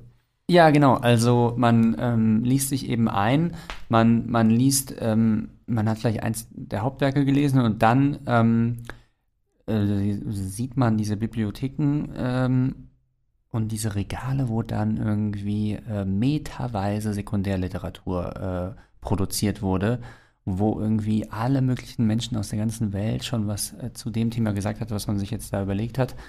Und äh, das auf einmal also ein Textgewebe vor einem so langsam hinaufdämmert, äh, dass ein das schwindelerregend ist in seiner Größe und seinem Ausmaß, ähm, das durch eine Allianz von Fußnoten äh, sich immer weiter verkettet eigentlich bis so in eine gefühlte Unendlichkeit hinein. Ja? Richtig. Also der Diskurs mit Foucault gesprochen. Ja? Da würde selbst vielleicht der schärfste Analytiker uns nicht widersprechen, dass wir es mit einer realen Endlosigkeit zu tun haben, Ja. wenn wir uns in die Tiefen der Sekundär-, Tertiär- und Quartärliteratur begeben. Genau, Quartärliteratur auch ganz wichtig, Ja, war ich ja. ja auch schon Quartärliterat. Richtig. Ähm, das scheint wirklich eine gigantische Diskussionsrunde zu sein, die sich da äh, um die verschiedensten und auch aberwitzigsten Themen mehr dreht. Äh, und Ja. wenn man nur mal eine Hausarbeit geschrieben hat, dann kriegt man einen Vorgeschmack. Ne? Und das macht man ja in der Hauptsache. Ja. Und je weiter man im Studium ist, desto intensiver werden die Hausarbeiten, desto länger, desto intensiver die Auseinandersetzung mit der Sekundärliteratur und so weiter. Jetzt sind wir speziell natürlich auch beim Philosophiestudium. ne? Es gibt natürlich immer noch andere geisteswissenschaftliche Fächer, die auch theoretisch arbeiten, aber selbst die haben mittlerweile empirische Anteile. Also da gibt es natürlich andere Prüfungsformate. Aber als Philosophen haben wir es da immer noch mit Texten zu tun. Hm. Und dann gibt es ja sowas wie die unendliche Perfektibilität des Mhm. Wissens, also die unendliche Möglichkeit, es zu verfeinern und auszubessern. Ja? Hm. Und es gibt auch, wie man relativ schnell, finde ich, am Anfang des Studiums äh, registriert, also im Philosophiestudium muss ich jetzt wieder einschränken, es gibt sowas wie die Wachstumsrichtung des Wissens. Ja? Also nämlich anfangs ist das Wissen negativ gegen sich selbst, äh, indem es das eigene Nichtwissen messbar macht. Mhm. Das ist ja im Grunde aufgehoben in dem sokratischen Paradox, äh, Sokrates ist der weiseste äh, Mann ähm, in Griechenland, sagt das äh, Orakel von Delphi, weil er weiß, dass er nichts weiß. Ja. Und äh, diese Einsicht, zu der kommt man dann auch relativ schnell eigentlich, würde ich sagen, in den ersten äh, Semestern so, mhm. Äh, dass man einfach verblüfft ist, wie wenig man eigentlich weiß, wie wenig man gelesen hat, äh, wie wenig man Bescheid weiß von mhm. all den Dingen, um die es sich da so dreht. Mhm. Ja, das ist noch eine klassische Figur, dass sich dann ja. dieses Nichtwissen äh, in der Hauptsache mehrt, je mehr man weiß. Ganz genau. Ja. Und äh, das scheint erstmal so eine Art Endgegner zu sein am Anfang, den man besiegen muss und den man aber auch besiegen kann. Ja. Kann man besiegen, aber ist auch ein guter Punkt nochmal dafür, um auf die Unterscheidung äh, zurückzukommen, die ich eben hatte, dass es dann äh, auch beim Studium, ähm, wo der Wissens, die Wissensvermehrung, der Wissenserwerb im Vordergrund steht, eigentlich direkt diese Entwicklungsidee auf einer äh, anthropologischen, biografischen, persönlichen Ebene äh, als Reifung greift, weil weil diese Arbeit ja auch darin besteht, zu lernen, damit klarzukommen, dass man im Grunde immer nur diesen, diese, diese, diese, diesen vorläufigen Status ähm, ja. sich zunutze machen muss. Äh, ja, also Stichwort Vorläufigkeit auf jeden Fall. Ähm, das ist ein Gefühl, was einem stark vermittelt wird am Anfang, denke ich. Ja. Und ist das nicht äh, mit Blumenberg auch wieder ein anthropologisches Gefühl ja. und eine Voraussetzung? Ne? Also ja. die Moral par Provision, die bei, ähm, die bei Descartes natürlich deswegen unzureichend ist, weil sie vorläufig ist, die ist bei Blumenberg die einzige, äh, die einzige mögliche und daher auch die einzige, die uns helfen kann. Ja? Wir sind angewiesen auf Vorläufigkeiten und das heißt, wir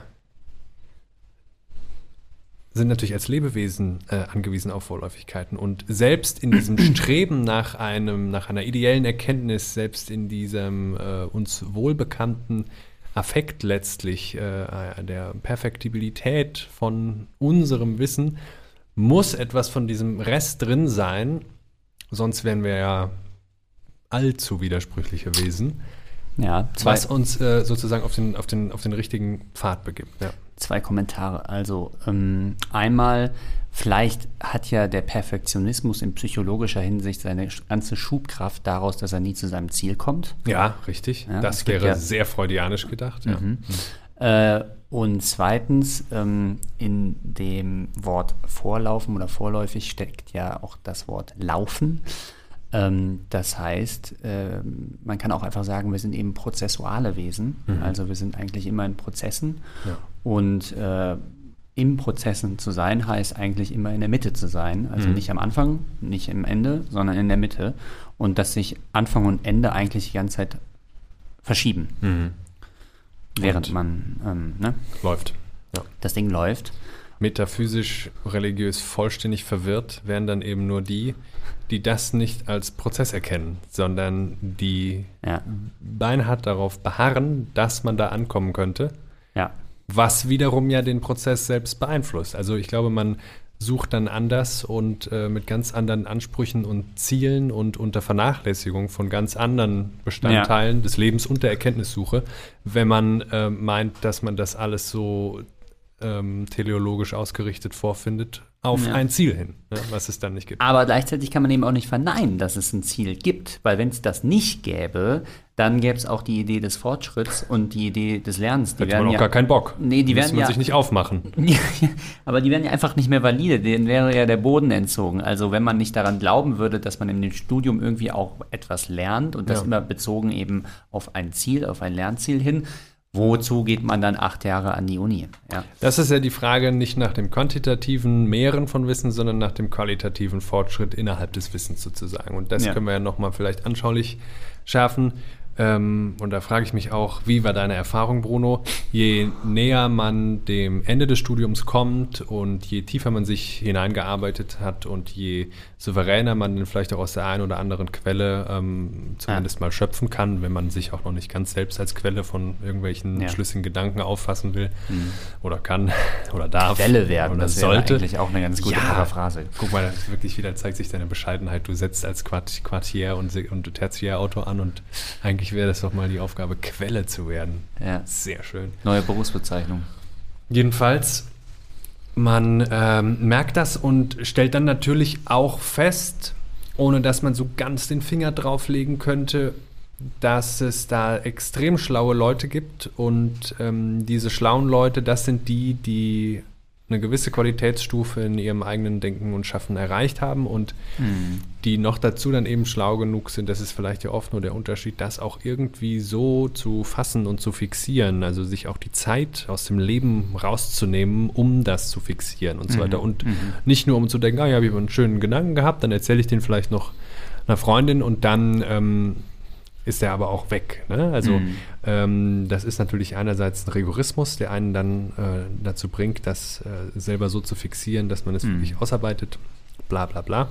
Also Fußnote da, wir haben uns ja auch mal Gedanken gemacht in einer Folge, mh, wie eigentlich die Trennlinie ähm, allgemein verbindlich zu ziehen ist zwischen Sekundär- und Primärliteratur. Und das scheint das Thema gerade zu streifen, was du da benennst. Mhm. Ja, ich denke auch.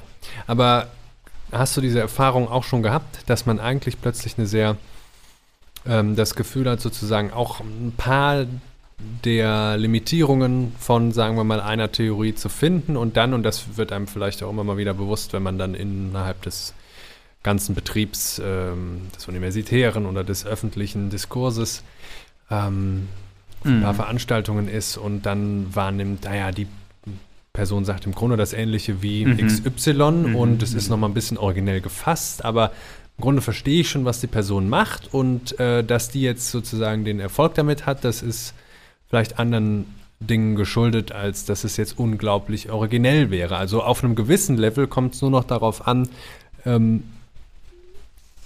da gibt es dann gar nicht mehr nochmal den, den absoluten qualitativen Unterschied im Wissen, sondern es kommt eher darauf an, ist man schlau genug, da noch seine eigene Theorie draus zu machen und die dann zu verkaufen. Mhm. Oder was heißt zu verkaufen, ne? Also äh, die zu vertreten, meine ich. Also was war jetzt deine Frage? Ähm, vielleicht frage ich es nochmal so. Hat dich diese Erfahrung, wenn du sie hattest, eher ermutigt oder eher ernüchtert? Also, weil ich glaube, es hat ja erstmal was Ernüchterndes, wenn man einsieht, dass ab einem gewissen Punkt, wenn auch auf sehr beeindruckende Weise, ähm, alle auch nur mit Wasser kochen. Ja. Und das ist ja schon eine Einsicht, die sehr spät eigentlich Ja. blöd so, ne? Und dann ist es aber auch, ne, das, das nimmt dem Ganzen noch nichts von dem Beeindruckenden. Ne? Mhm. Und das, das nivelliert schon gar nicht die Qualitätsunterschiede im Wissen oder in den Theorien oder so. Ja, die, ja, die, die gibt es ja, aber eben nochmal vor dem Hintergrund, äh, was du eben ausgeführt hast. Ähm, geht ja nicht darum zu sagen, es ist sowieso alles nur ein Prozess und weil man nicht bei einer absoluten Erkenntnis ankommen kann, ähm, Mhm, mhm. gibt es auch keine qualitativen Unterschiede. Die gibt es natürlich, aber ist das ein Ertrag des nicht unendlichen Studiums oder gerade des unendlichen Studiums, dass man so eine Einsicht in, ähm, ja, in, in, in, in eine qualitative Endlichkeit hat Mhm, und dann umso mehr die ganz Großen zu schätzen weiß? Also, und andererseits natürlich, Genau, be- beides. Also man, ähm, man ahnt die Endlichkeit eines Denkers ähm, und man misst seine Tiefen aus und merkt irgendwann auch, dass sie endlich sind.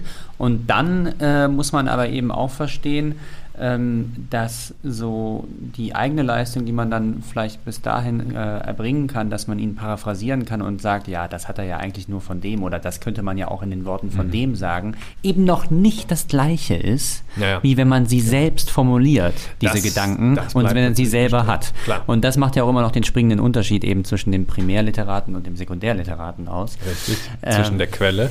Zwischen der Quelle, genau.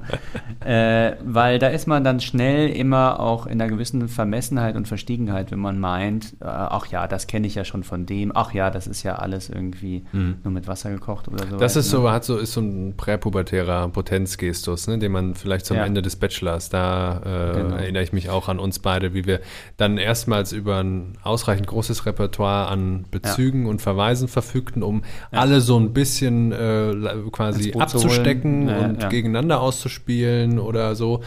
Ja. Und das äh, alles so in gewisser Weise zu relativieren und dann, klar, dann kommt natürlich auch nochmal die Erfahrung, wenn man dann immer noch weitermacht, ja, dass es einen nochmal wie mit einem Schlag trifft, äh, was dann tatsächlich von XY auch aufgeschrieben, ausgearbeitet und, und natürlich auch eben letztlich gedacht wurde. Ja, Die ja. Erfahrung wird einem selbst äh, dann manchmal erst zugänglich, dass das ja nicht alles nur irgendwie abgetippt werden musste, sondern dass Ja. dahinter immer noch diese, diese Lebensarbeit und dieser ganze ja. dieses ganze Denken auch steht. Ja, absolut. Ne? Also, also wie Nietzsche mal sagte, man kann eigentlich nur davon schreiben, was man schon unter sich hat, was man, was man schon ähm, worauf man steht, indem man es aufschreibt, hinter sich lassen kann. Ne?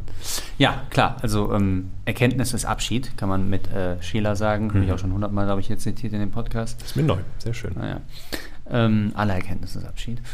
Ja. Ähm, und äh, es ist ein scheinbarer Säkularisierungsprozess, den man in Gang setzt und, äh, und dem man diese äh, Gottheiten äh, unterwirft. Also sei es ein großer Denker vom Schlag jetzt Adornos, Heideggers, Nietzsches oder sonst wer, ja.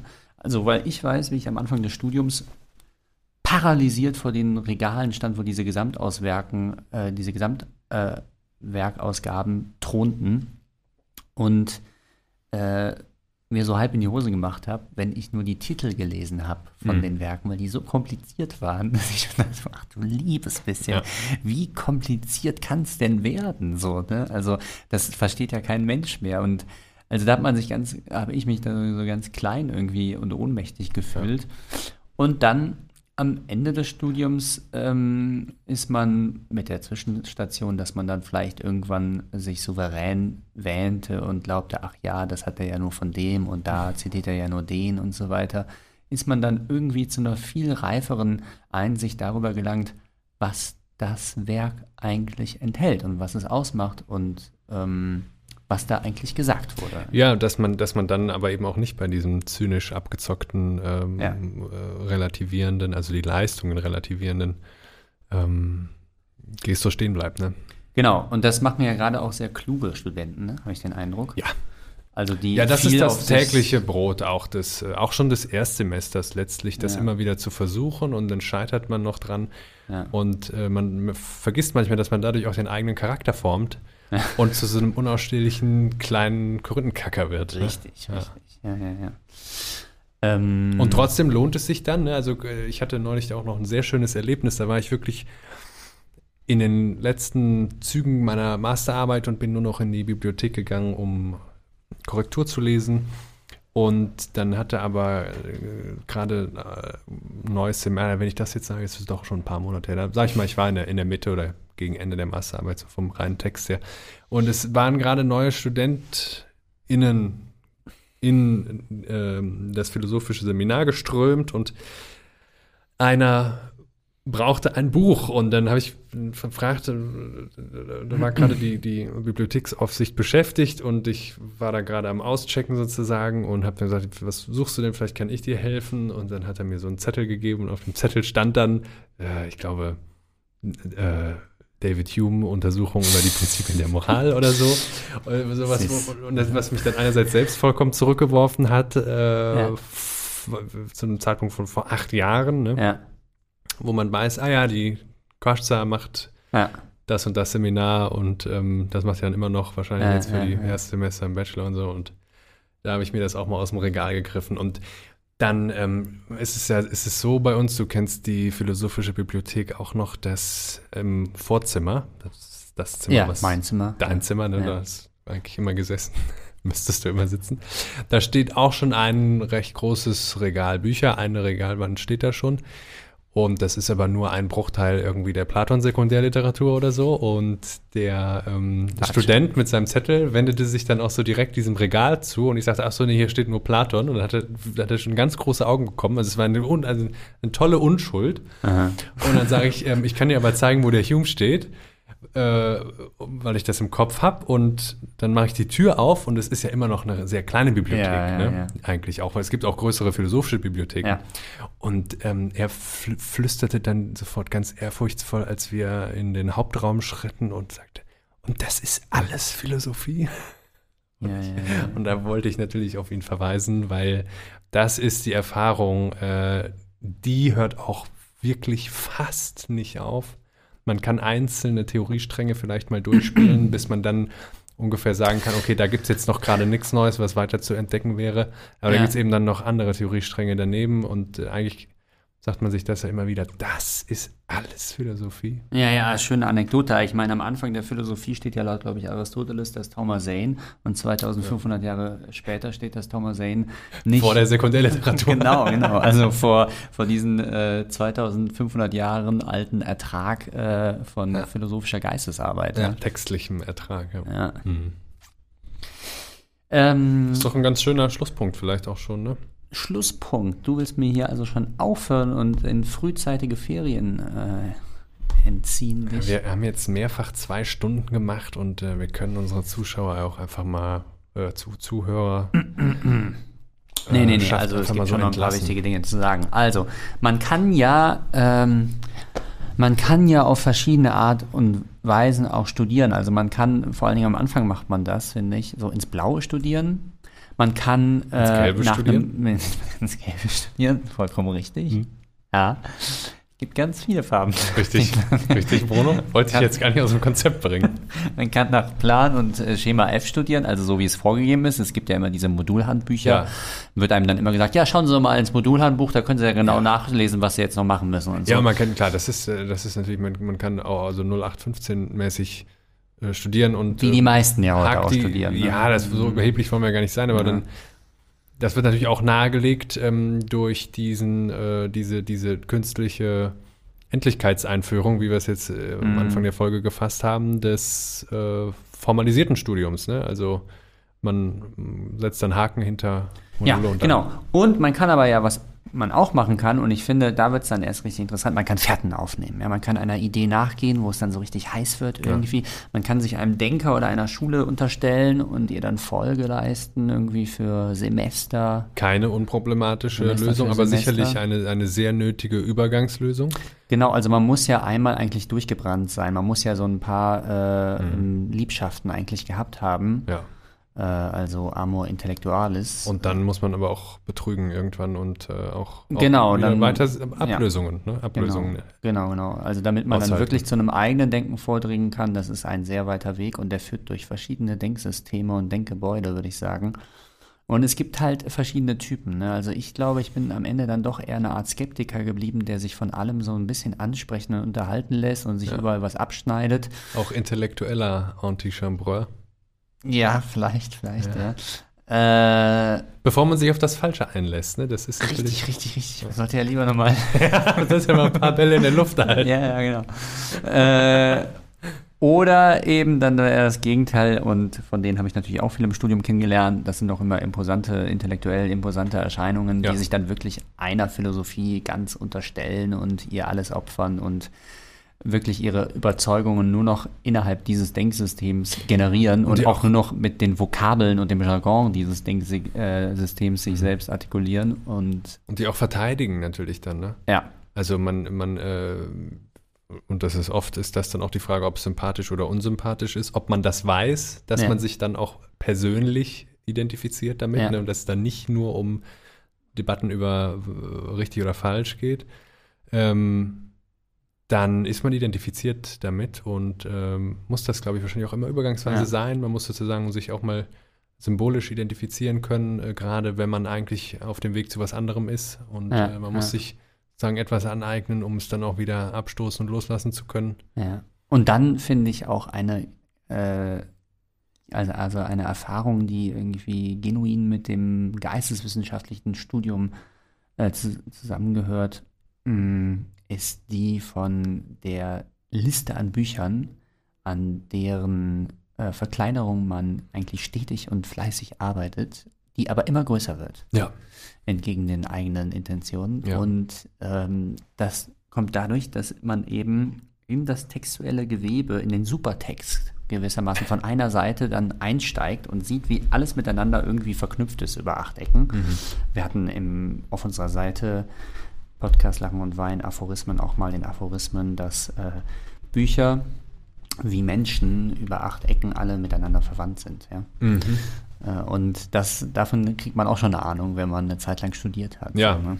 Äh, da ist, lohnt es, glaube ich, auch mal zu den Theologen in die theologische Fakultät rüber zu wechseln, weil ich glaube, dass immer noch die Bibel der äh, Text mit den meisten intertextuellen Selbstverweisen ist.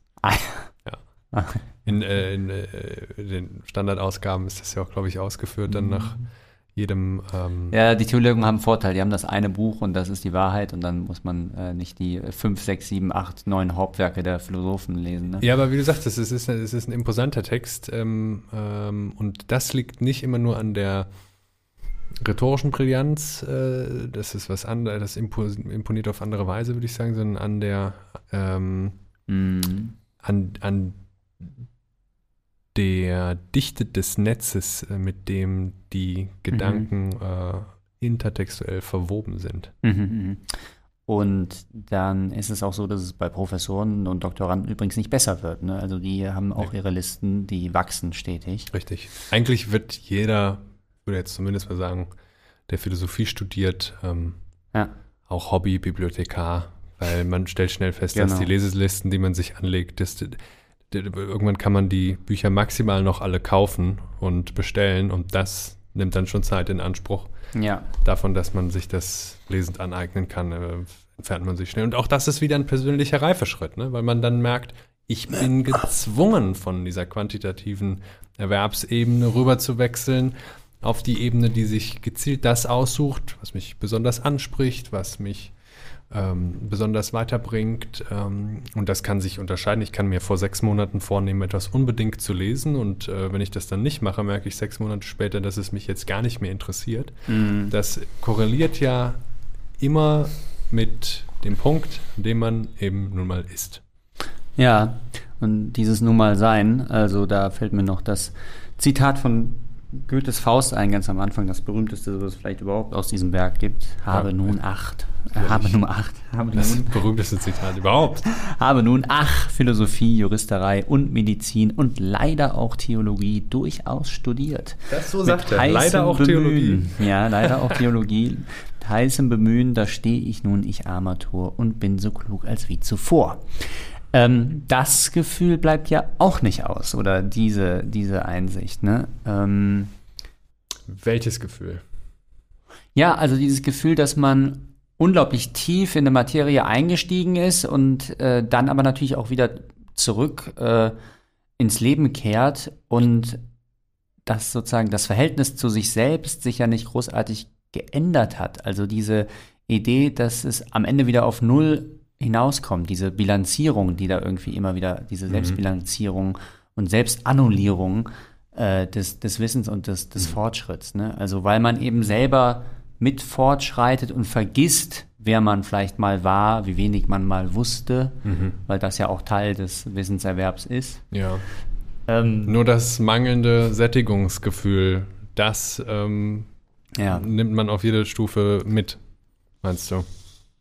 Ja, das wäre natürlich eine extrem beschissene Gesamtsituation, die da rauskommt. Also für Faust ist es ja auch äh, im Ganzen nicht so schön zu leben. Eine beschissene Gesamtsituation, ja. Ja, ich wollte gerade sagen, Aber Faust kennst, ist, kennst du es nicht? Also diese, dieses Ja. Gefühl und bin so klug, als ich Armatur und bin so klug, als ich zuvor. Ja, das ist aber die, der, der Wechsel auf die andere Ebene. Ne? Also äh, das ist ja bei Sokrates und äh, bei Sokrates, der, der weiß, dass er nichts weiß, ähm, dieselbe Pointe. Hm.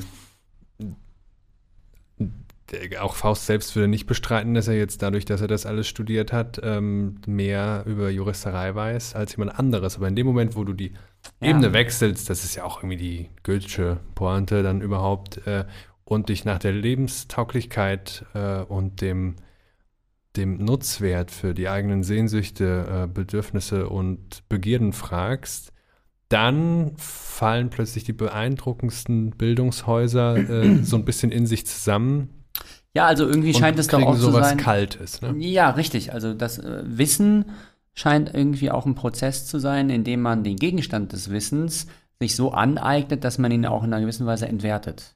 Also zumindest so eine Art von neuzeitlicher Wissenschaft. So wie, so wie Verdauen. Man, Ja, das, das Essen Verdauen, macht Spaß und genau. dann muss man aber auch scheißen. Es macht auch Spaß, weil dann ja, hat man immer. ja, auf jeden Fall. Ähm, dir macht das Scheißen ja besonders viel Spaß. Hast ja auch schon mehrmals betont, glaube ich. äh, und ähm, Ich weiß nicht, ob ich das öffentlich schon mal betont hatte. ähm, dass, dass der Gegenstand sozusagen, sein Geheimnis wird ihm genommen, ja, wenn man das mal romantisch äh, sozusagen Ja. äh, sagen möchte. Das ist auch der Vorgang des Scheißens. Der, Ja. Den Code kann man dann nicht mehr leugnen. Aha, ja. Ähm, dass das Geheimnis weggenommen wird und der Gegenstand dadurch eine Gleichgültigkeit hat. Mhm. Aber würdest du das jetzt so als prinzipielle Aussage äh, stehen lassen oder das ist eine weitere Facette, können wir vielleicht sagen, ne? Ja, ich würde einfach nur sagen, das ist sozusagen ein Gefühl beim Wissenserwerb und beim Fortschreiten, dass das Fortschreiten so einen komischen Nichtigkeitscharakter mhm. hat. Also dass das Wissen im, also dass der Erwerb vom Wissen gleichzeitig eine Nichtigung oder ein Nichten des mhm. äh, Gewussten ist. Ja? ja? Ja, ich würde schon sagen, dass das dazugehört und dass das natürlich nicht immer eine frustrierende Erfahrung sein muss, sondern ähm, das ist immer nur dann frustrierend, wenn man eben eigentlich irgendwie auf äh, Kompensationen oder Hilfsmittel angewiesen ist und dann merkt, dass mhm. äh, die reine Bildung dazu nicht taugt. Mhm, mh. Und dann, ähm, dann brauche ich anderes. Ja. Naja. Brechen Gut. wir ab. Du möchtest aufhören, ich merke schon. Hm, ich bringe noch ein letztes Zitat von Wittgenstein, der relativ selten bei uns vorkommt. Ähm, wir hatten es am Anfang mit der analytischen Schule. Wittgenstein schreibt, er klingt hier mehr nach W2, aber es ist W1, mhm. ähm, nämlich aus dem Traktatus. Äh, wir fühlen, dass selbst wenn alle möglichen wissenschaftlichen Fragen beantwortet sind, unsere Lebensprobleme noch gar nicht berührt sind.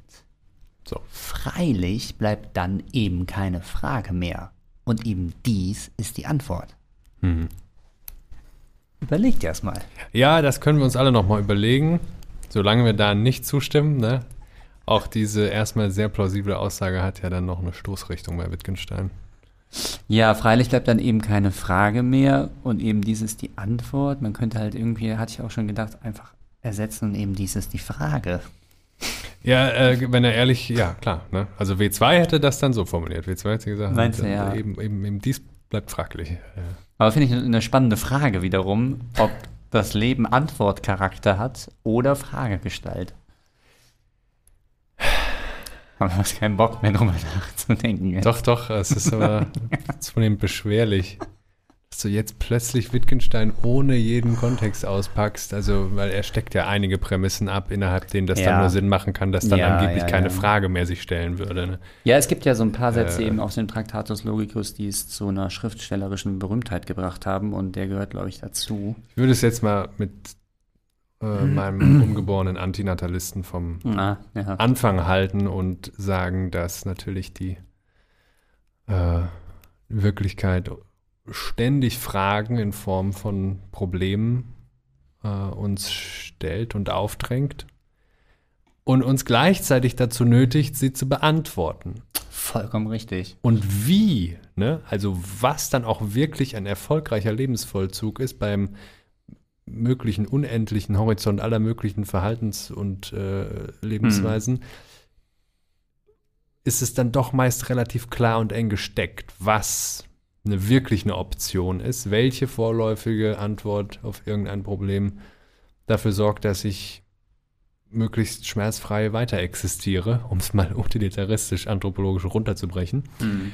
Und da müssen wir uns zum Glück, also da hat Faust natürlich dann auch völlig mit seinem Frust recht, da müssen wir uns ja aber eben auch zum Glück nicht auf das, was wir uns so äh, mit viel Sitzfleisch ähm, angeeignet haben, verlassen, sondern da haben wir andere teilweise ja eingebaute Hilfsmittel und Programme. Ne?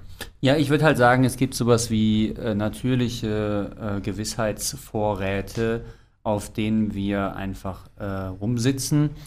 Und da können wir noch so sehr unsere Voraussetzungen, ja, äh, setzen steckt zweimal drin. Es geht da eigentlich immer beim, bei der Voraussetzung, das ist das, ist der Stuhl, auf dem man sitzt. Ne? Und wenn man den dann wegzieht, äh, dann äh, ist man halt eben im freien Fall. Das ist das Problem. Und deswegen will man eigentlich immer sitzen. Ja. Ne?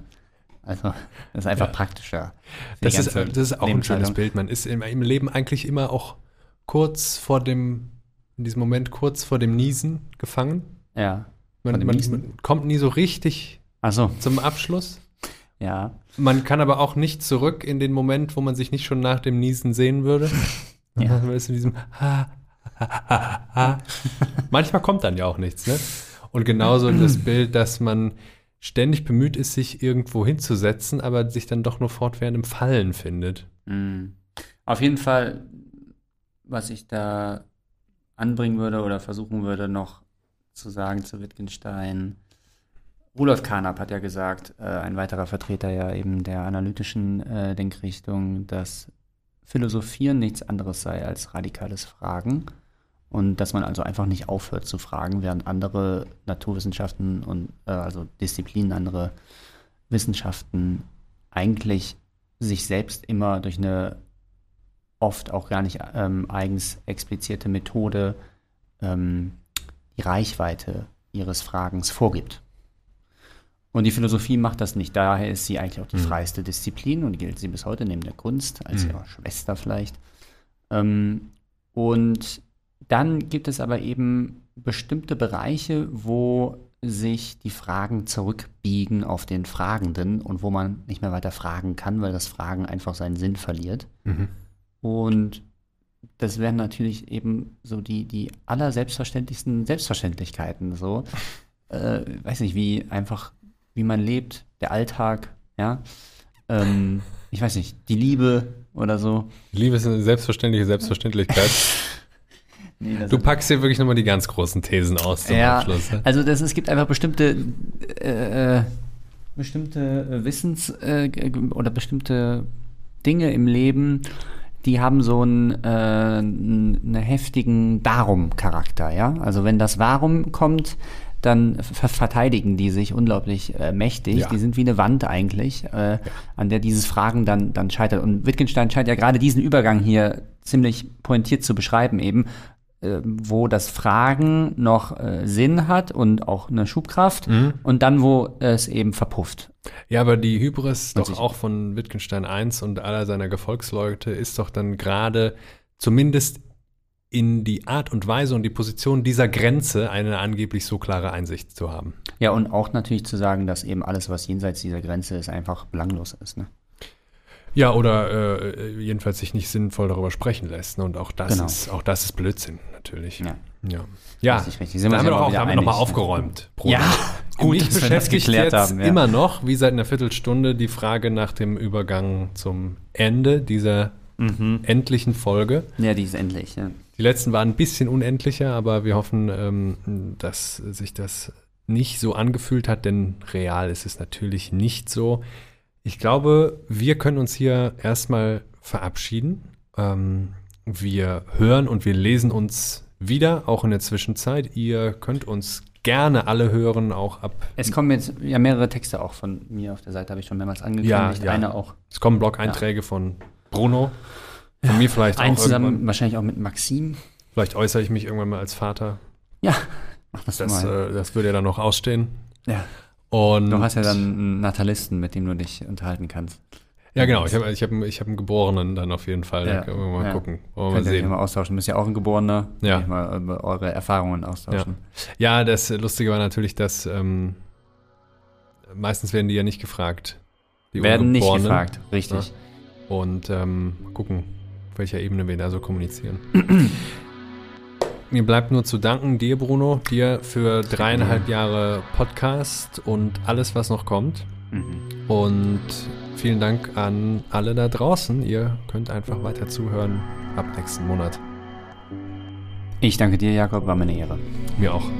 Ja, dann äh, übergeben wir noch kurz, äh, ich glaube, es ist ein, äh, eine, eine Konserve aus äh, lange vergangener Zeit, die uns jetzt hier noch erreicht hat.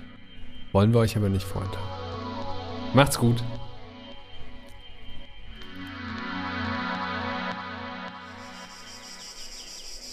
Tag, Brutus. Grüß dich. Hallo. Grüß ja, dich, Cicero. Ja, ja. auch äh, an alle da draußen. Ja, ja Hallo. Euch, ja. Hallo und tschüss. ja. ja, wir haben jetzt äh, folgendes Problem. Ähm, ich bin neulich, ist mir das Prinzip der Elektrizität vorgestellt worden. Man hat mir da vorgespielt, Lachen und Weinen. Ach. Ja. Lachen und Weinen. Ja, Brutus. Das ist doch vom Horaz, die hm. Formel, ja? Das kann sein. Hast du denn nicht gelesen, Cicero? Wenn der schon lebt. Ja. Bin jedenfalls völlig verwirrt. Ja. Ich war im Kino Ah, du bist im Kino, Cicero. und hab Oppenheimer gesehen. Ah, ja. Mhm. Und danach habe ich mich gefragt, wie das alles überhaupt möglich ist. ja. Jetzt haben die mir jedenfalls was zugespielt. Mhm. Ein unverständlichster Satz der Woche.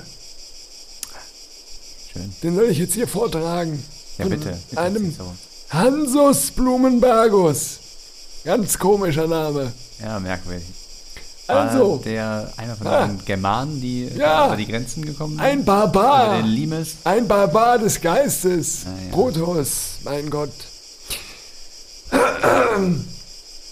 Er hat phänomenologische Schriften geschrieben. Was soll das überhaupt sein? Vielleicht hat das mit Fotografie zu tun.